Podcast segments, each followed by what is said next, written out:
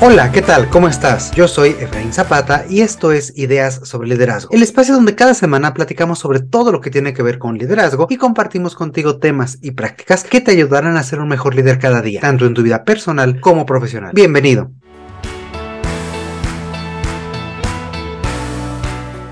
El día de hoy estoy con alguien que conoces bien, amigo de este espacio y parte del equipo, nuestro productor Edgardo Bustamante. Hola Edgardo, ¿qué tal? ¿Cómo estás? Hola Efra, muy contento de estar aquí contigo el día de hoy. Muchas gracias por esta invitación. Quería plantearte un tema que puede ser de interés para todos. Hoy en día estamos viviendo un entorno volátil y en constante transformación. Esto va generando nuevas dinámicas y tendencias que al mismo tiempo transforman la forma de trabajo y lo que consideramos cotidiano normal. Es importante visibilizar estos temas y las acciones que podemos llevar a cabo para adaptarnos más rápidamente. Por eso hoy quiero aprovechar esta charla contigo para hablar sobre las tendencias que se ven para el futuro del trabajo. ¿Qué te parece? Claro que sí, Edgardo, con muchísimo gusto. Hay muchas, muchas tendencias que van transformando no solo la forma en la que vamos trabajando, sino a las organizaciones en sí mismas, a la economía, etcétera. Y todas ellas se van sumando para cambiar la realidad en la que vivimos. Entonces hay, hay muchos aspectos que pudiéramos estar explorando alrededor de este tema. Por ejemplo, cada vez se habla más del tema de la salud mental como una prioridad para las organizaciones. ¿Esto constituye una tendencia en las organizaciones para los próximos años, Efraín? Por supuesto, claro que sí. La salud mental en las organizaciones es un tema que ha ido cobrando más relevancia. Por supuesto, hoy se vive mucho más de cerca debido al efecto que ha tenido la pandemia en los últimos tres años. Sin embargo, inclusive desde antes ya se estaba marcando una, una tendencia hacia hablar cada vez más de salud mental, al bienestar del colaborador, a ver cómo podemos tocar estos temas desde un ámbito del trabajo. Fíjate que unas de las cifras que encontraba eh, preparando este episodio decían que antes de la pandemia ya el 45% del presupuesto destinado a los colaboradores en las organizaciones ya tenía que ver con cuestiones de bienestar emocional, bienestar mental. Ahora surge toda esta cuestión de la pandemia y esas cifras se van elevando hasta el 68, 70%. Por supuesto, estos son estudios muchas veces realizados en en economías como la de Estados Unidos. Sin embargo, sí nos hacen ver cómo estos temas se van volviendo cada vez más prioritarios para nosotros poderlos incorporar, nosotros poder hablar de ellos y tomarlos en cuenta. Un reflejo de esto son pues todos los, los temas y las cuestiones que hemos hablado incluso en este espacio, por ejemplo, sobre burnout, estrés, sobre cómo la gente se siente cada vez más sobrepasada por su propio trabajo y sus responsabilidades y en función de eso las organizaciones ya están respondiendo. Y les conviene a las organizaciones también responder, porque en la medida en la que las personas tengan un mejor bienestar emocional, pues también van a poder realizar de una mejor forma su trabajo. Se ha visto que los niveles de ausentismo bajan, el desempeño, el compromiso y los resultados aumentan. Entonces es un ganar-ganar. Por un lado, ver que las personas estén bien para hacer mejor su trabajo y en esta medida la organización obtener mejores resultados. Me quedé pensando mientras estabas hablando de en general las personas y como, como, como lo importante que es la salud mental de las personas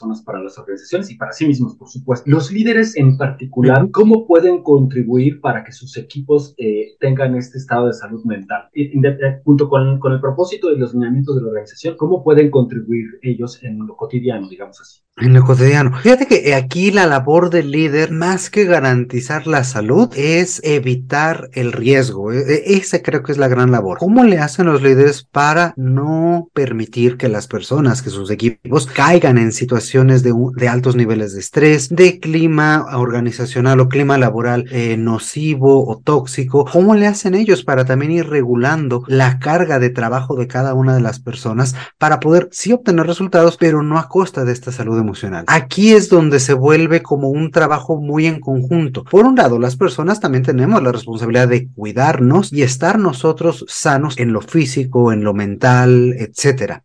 La labor de las organizaciones, empezando por los líderes, es esa, evitar crear condiciones de riesgo que puedan, pues sí, llevar a alguna, algún deterioro de nuestra salud o de nuestro equilibrio en estos, en estos términos. Y por supuesto, siempre hay momentos en una organización, y lo hemos dicho acá, en los cuales hay que poner mayor empeño, hay que poner a lo mejor poco más de trabajo, a lo mejor eh, salir tarde, a lo mejor lo que sea. Sin embargo, eso tiene que ser la excepción y no la regla. Cuando este tipo de jornada jornadas maratónicas ya se vuelve una constante, eso tiene que ser una señal de alerta para los líderes. Totalmente de acuerdo contigo. También me quedaba pensando mientras te escuchaba, pueden llegar momentos en que alguien caiga en burnout, alguien o alguien o, varias personas. ¿La organización puede ofrecer apoyo profesional en este sentido para, para poder manejarlo? Sí, claro que sí. Hay muchas alternativas que las organizaciones pueden hacer. Y esto por eso nos marca una tendencia, porque en el momento en que nosotros tenemos como un tema central el cuidado del bienestar y de la parte de la salud emocional de las personas, también las organizaciones van acomodándose, van adoptando nuevas prácticas. Y esto nos puede eh, llevar incluso desde la parte estratégica. ¿Cómo le hacemos para rediseñar las organizaciones y su forma de trabajo? ¿Cómo, y lo hemos platicado aquí, planteamos un propósito organizacional, cómo generamos una experiencia en los colaboradores gratificante? Y esto también tiene que ver con pues el tránsito de, de una persona a lo largo de toda su vida dentro de la organización, ¿no? ¿Cómo generamos esa experiencia para que las personas se mantengan con buen ánimo? Y esto tiene que ver con diseño y estructura organizacional. También podemos ver cuestiones de cultura. ¿Cómo le hacemos para que la organización tenga una cultura de trabajo deseable, una cultura de trabajo en la cual tiene por centro a las personas y por tanto la respuesta que se da a ellas también es muy empática y es muy responsable. Se confía en ellas porque también la organización pone de su parte para que puedan tener este mejor rendimiento. Y por último, también cómo replanteamos ciertas prioridades, ciertos hábitos, ciertas habilidades en el mundo organizacional para poder afrontar de una mejor manera pues todas las responsabilidades diarias. ¿Cómo le hacemos para generar habilidades de resiliencia, generar habilidades de comunicación, de confianza, de empatía? Todo eso nos va ayudando a que esta sensación tanto de estrés como de burnout vayan disminuyendo no en una sola persona, sino en el equipo en su conjunto. Y claro, cuando se está especificando o se encuentra en una sola persona, es brindarle un acompañamiento profesional para que también pueda tratar esta situación y encontrar sus propias respuestas.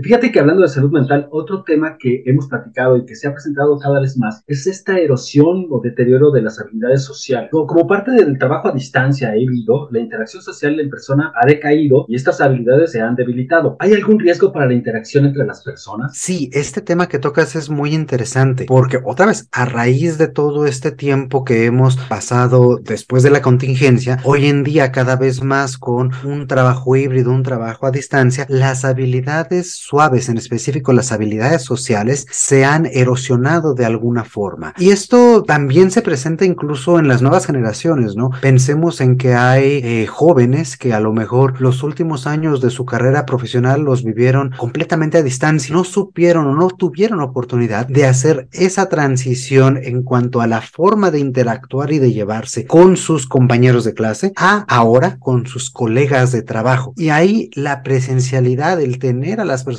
frente a frente juega un rol importante. Hay muchos mecanismos de comunicación, sino que más bien se dan muy implícitamente y que es difícil llevar a cabo o poder aprender inclusive a través de la virtualidad. Y por eso mismo hay algunas habilidades que se dejan de practicar, que se dejan de poner sobre la mesa, de, de socializar con los demás y que eso va mermando pues nuestra capacidad de influencia, de comunicación, de negociación, de llegar a acuerdos. Entonces, claro que hay una erosión en todo este tipo de habilidades que no es insuperable ni mucho menos. La cuestión es ponerla sobre la mesa, hacerlo consciente y trabajar todos para en mayor o menor medida disminuir esas brechas para poder otra vez estar alineados, estar a ese a ese nivel deseable. Y claro, hay otros elementos que también se fueron sumando y que son nuevas habilidades que vamos a tener que mantener. Por ejemplo, esta parte de las videoconferencias es otra forma de comunicarse y también por tanto, requiere de otro tipo de habilidades que vamos a tener que seguir eh, generando, que vamos a tener que seguir fortaleciendo. Entonces es cómo lo hacemos para que ambas vías, tanto la de las habilidades sociales, llamémoslas así, presenciales, o las habilidades sociales más de interacción en persona, se vayan desarrollando al tiempo que también vamos fortaleciendo habilidades sociales más virtuales o más eh, híbridas. Te escucho en esto último que me decías y me quedé pensando en que al final del día, en esta, digamos, en esta nueva normalidad que implica el desarrollarte presencialmente, desarrollarte virtualmente, todos tenemos que aprender, no solo las nuevas eh, generaciones, sino también quienes ya, ya tenían un tiempo desarrollándose en una organización, es aprender ambas cosas y a lo mejor quienes ya estaban en, en, en, la organización se desarrollaba socialmente muy bien en lo presencial, ahora van a tener que aprender de manera virtual, aprender de las nuevas generaciones lo, lo virtual y las nuevas generaciones aprender lo presencial de quienes ya tenían tiempo ahí. ¿Es así un poco? Es completamente cierto, sin embargo caes en una pequeña falacia. No es un tema únicamente generacional, es decir, no por ser joven significa que yo manejo a la perfección toda la tecnología y no por ser más adulto significa que no sé nada de tecnología. Lo que tú señalas es completamente cierto, pero no nos vayamos únicamente por esa cuestión de que si es por ser joven o no. Es una cuestión de hay dos grandes eh, vías, llamémoslo así, habilidades, digámoslo así, más tradicionales de interacción, habilidades más virtuales de interacción y tenemos que aprender de ambas. ¿De quién las podemos aprender? Pues de nuestros pares, de nuestros colegas, de los jóvenes, de los adultos. Hay un sinfín de personas de las cuales nos podemos allegar para poderlas aprender y poderlas nosotros también ejercer. No es únicamente un tema de juventud o no, sino es un tema de interacción. Quizá entonces ahí habría que eliminar algún prejuicio que puede haber. Hoy en día que se habla tanto de estas cuestiones de, de la interacción entre generaciones, a lo mejor empezar a entender que todos estamos aprendiendo, que todos estamos empezando a interactuar de una manera distinta y que todos tenemos que colaborar unos con otros para lograrlo, ¿no? Exactamente, y digo, no es que haya cambiado nuestra genética y entonces ahora los bebés nacen con un gen adicional para poder utilizar las computadoras, pues no, lo que sucede es que ellos desde muy pequeños tienen acceso a esas herramientas. ¿Qué es lo que nos dice esto? Que si nosotros tenemos acceso y utilizamos esas herramientas, las podemos aprender igual que un eh, niño aprende a utilizarlas. Es lo mismo. El aprendizaje siempre tan determinado ahí. Claro, así es. ¿Qué otra tendencia importante visualizas tú para el futuro? Pues mira, una tendencia de la cual hemos hablado también contigo, Edgardo, es la inteligencia artificial. Y hoy en día estamos viendo cómo la inteligencia artificial se va sumando cada vez más al entorno de trabajo, a las organizaciones, incluso a puestos eh, que no son tan operativos, ¿no? Anteriormente, por ejemplo, ya se tenía una tendencia hacia la inteligencia artificial aplicada en cuestiones de producción, en cuestiones de programación, etcétera. El día de hoy ya hay también alternativas para poder utilizar inteligencia artificial en otro tipo de trabajos, digamos así, más relacionados con el conocimiento. Y me parece que aquí, pues, por ejemplo, está muy en boga hablar de lo que es el chat GTP. Este tipo de chat que te permite, pues, tener una interacción mucho más real de la que tienes con a lo mejor un asistente de tu teléfono, de cualquier dispositivo, como puede ser eh, Siri, Alexa, Google, etcétera, ¿no? Este tipo de herramientas ya genera una interacción mucho más fluida que nos hace pensar es que estamos hablando con, con otras personas, ¿no? Otro ejemplo de este tipo de inteligencias artificiales, pues son también los chats que son muy frecuentes ver en sitios de comercio por internet, ¿no? Entonces ya hay un chat que nos atiende de forma más o menos automática, nos da algunas respuestas, incluso en los centros de atención telefónica, ¿no? Ya también ahí estamos viendo este tipo de respuestas. Por supuesto, todavía muy limitadas y muy acotadas. Sin embargo, este otro tema que te comento, ChatGTP, creo que tiene otras ramificaciones que va a ser muy ver cómo se van desplegando. Ayer leía yo en las noticias que, por ejemplo, Microsoft está empezando a adoptar esa tecnología para utilizarla en Office y en algunos otros de las soluciones que tiene. Entonces, vemos cómo cada vez más este tipo de soluciones, este tipo de alternativas se hacen presentes. También hace unas semanas estaba muy en boga este debate sobre las inteligencias artificiales que generan imágenes y este tipo de imágenes que tanto tendrían o no que tener un respaldo de derechos autor. Entonces hay muchos elementos que ya nos están haciendo ver cómo las inteligencias artificiales se vuelven una herramienta más. Creo que esa es la clave, es una herramienta. No significa que vayan a absorber completamente el trabajo ni que vayan a hacer cuestiones como radicalmente diferentes, sino que se vuelven una herramienta que nos permite ser más eficientes. Y para ello también hay que entender cómo funcionan. Por ejemplo, me decía una persona, bueno, es que parece magia, ¿no? Es, es decir, le preguntas algo a este tipo de, de software y te da una respuesta. Sin embargo, no es que, valga la redundancia, la inteligencia artificial sea tan inteligente. Lo que hacen este tipo de inteligencias artificiales es encontrar cuál es la frase, las palabras que más lógicamente continúan cierto tema y así es como arman las respuestas en función de qué? De un montón de información que existe en Internet. Entonces, no es que ellas armen por sí mismas la información que nos dan, sino que revisan todo lo que existe y ven cómo las cadenas de palabras se van van hilando. Y por eso es que es importante saber cómo funcionan y para qué las podemos utilizar. Es decir, por ejemplo, para un tema de noticias, un tema más de actualidad, a lo mejor no es tan útil. ¿Por qué? Porque no tienen forma de verificar lo que se está diciendo. Sin embargo, para cuestiones un poquito más de conocimiento, puede que sí nos den algunas respuestas más interesantes. Me, quedaba pensando en que este mito que por mucho tiempo surgió, ¿no?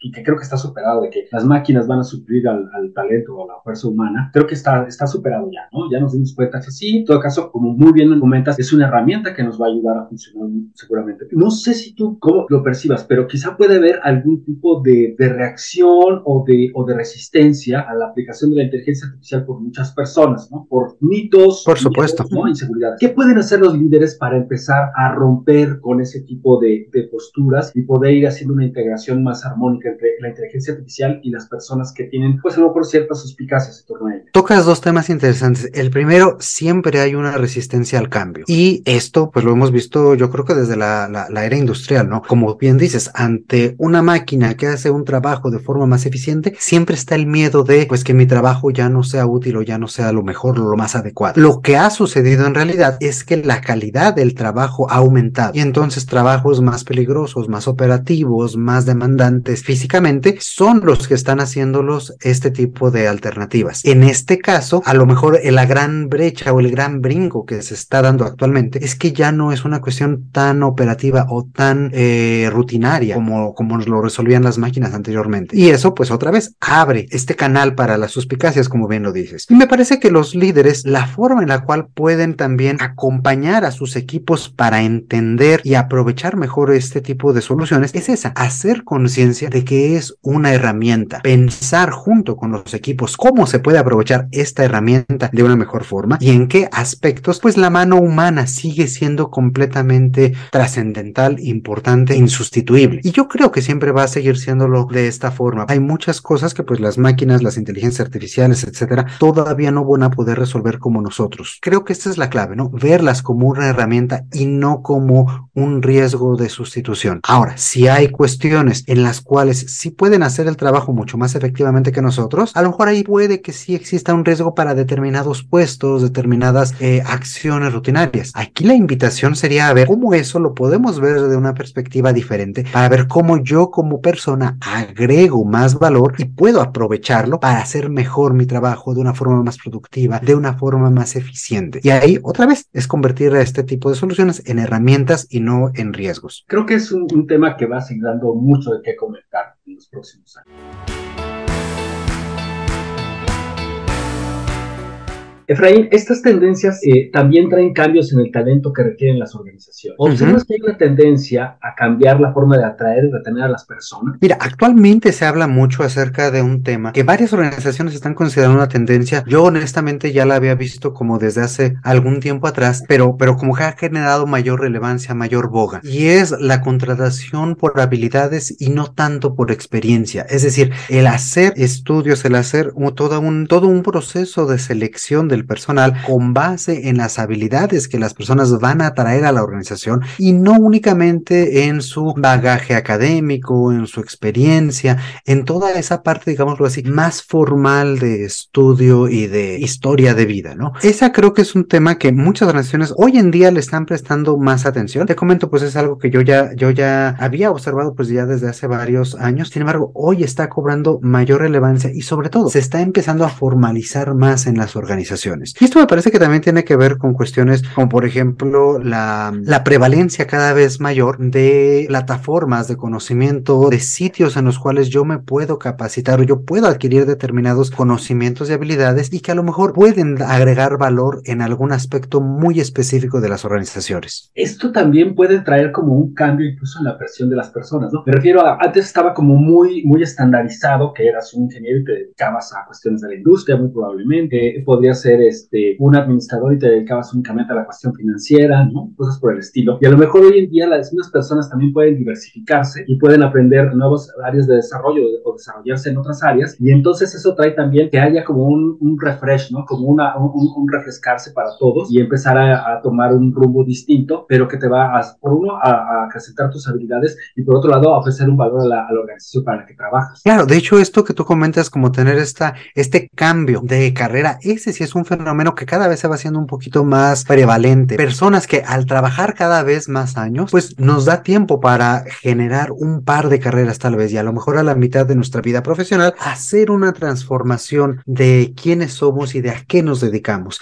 Y ahí también hay varios mecanismos organizacionales, ¿no? Por ejemplo, no todo tiene que ser un crecimiento vertical, también puede haber crecimientos horizontales o crecimientos este, diagonales dentro de la misma organización que nos permiten experimentar otras áreas de esta, aprender sobre nuevos temas y poder también ejercerlos de esta forma. Eso puede ser un camino dentro de la misma organización o dentro de la misma industria, trabajando en diferentes áreas. Otro camino que también muchas personas han ido tomando es tal cual hacer un cambio radical de carrera y dedicarse a otras cuestiones que no tienen nada que ver con lo que estudiaron, con lo que aprendieron, pero que van desarrollando estas habilidades. Y esta, digamos, esta vida profesional más larga nos permite precisamente eso, poder trabajar en diferentes cuestiones, en diferentes temas que vamos descubriendo a lo largo de la vida y que nos van interesando. Desde tu experiencia, Efraín, estas personas que dan este giro un poco o un cambio, ¿no? no, digo de 80 grados, pero que sí toman una ruta alterna, digamos así, ¿es viable que puedan desarrollarse plenamente con estas habilidades? Sí, por supuesto. Y a lo mejor sí es inclusive un giro de 180 grados. ¿eh? Puede ser que den, mira, por ejemplo, eh, me viene ahorita a la mente una, una buena amiga. Ella se creció muy rápidamente en un área de mercadotecnia, en una empresa transnacional, y de repente ella misma decidió, sabes que esta parte de la mercadotecnia me encanta, pero el mundo corporativo no tanto. Y decidió hacer un cambio radical en su vida, en sus hábitos, en su estilo de, de vivir, y pues descubrió una carrera alternativa completamente diferente. Ahora, esto también se puede hacer, decíamos, en el mundo organizacional. Y a lo mejor decir, si ya no me gusta, si ya no me apasiona tanto, por seguir ese mismo ejemplo, la mercadotecnia, ahora veamos otro aspecto completamente diferente dentro del mundo organizacional, yo que sé, las cadenas de suministro. Y podemos tener herramientas para empezar a empaparnos, para empezar a aprender. Por supuesto, no vamos a tener ese nivel de experiencia ni de conocimiento de la noche a la mañana. Se trata de volver a hacer carrera. Podemos sí llevar ciertas habilidades y por eso es importantísima las habilidades suaves. Podemos todas esas habilidades suaves que ya fuimos eh, ganando y ejerciendo en, digamos, esta primera mitad de nuestra vida profesional, llevarlas a esa segunda mitad. Así que no empezamos de cero. Ya tenemos cierta experiencia, por ejemplo, justamente en liderazgo, comunicación, manejo de equipos, gestión de